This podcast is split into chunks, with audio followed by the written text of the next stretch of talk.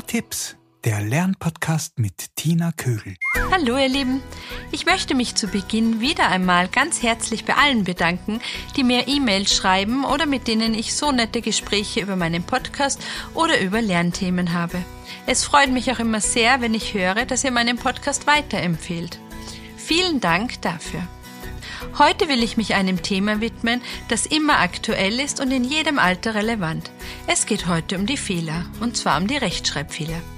Wir haben leider keinen guten Umgang mit Fehlern. Wir finden Fehler schlecht, wir verurteilen sie. Dabei lernt man aus Fehlern. Denk doch nur einmal daran, wie oft ein Kind hinfällt, bevor es gehen kann. Ist jedes Hinfallen ein Fehler? Würde das Kind das Gehen lernen, wenn es nicht hinfallen würde? Vermutlich nicht. Also ihr seht schon, Fehler machen gehört dazu und aus Fehlern lernt man. Was machen wir also mit Fehlern in einer Geschichte, die ein Kind geschrieben hat?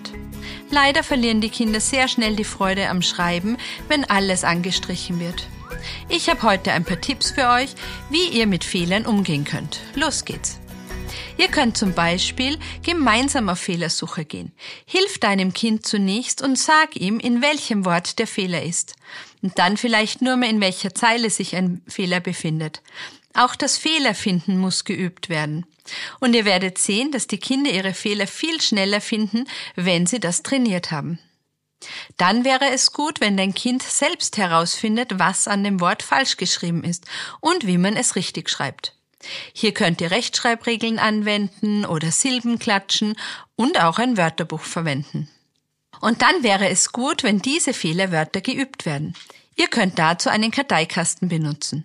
Schreibt das falsche Wort richtig auf eine Karteikarte, dann markiert die schwierige Stelle mit Farbe, setzt Silbenbögen darunter, macht ein Wortsymbol darüber, alles, was eurem Kind hilft, damit es das Wort richtig abspeichern kann.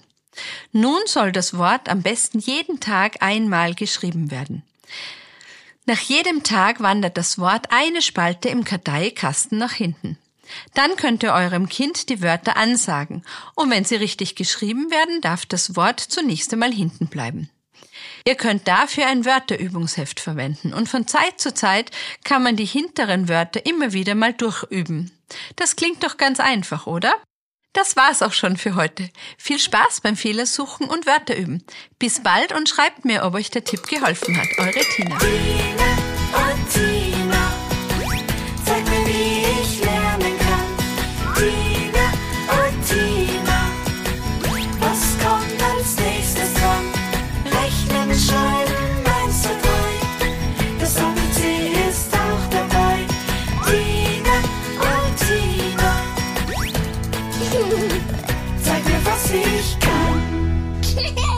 Dieser Podcast wird produziert von der Agentur Nordhang.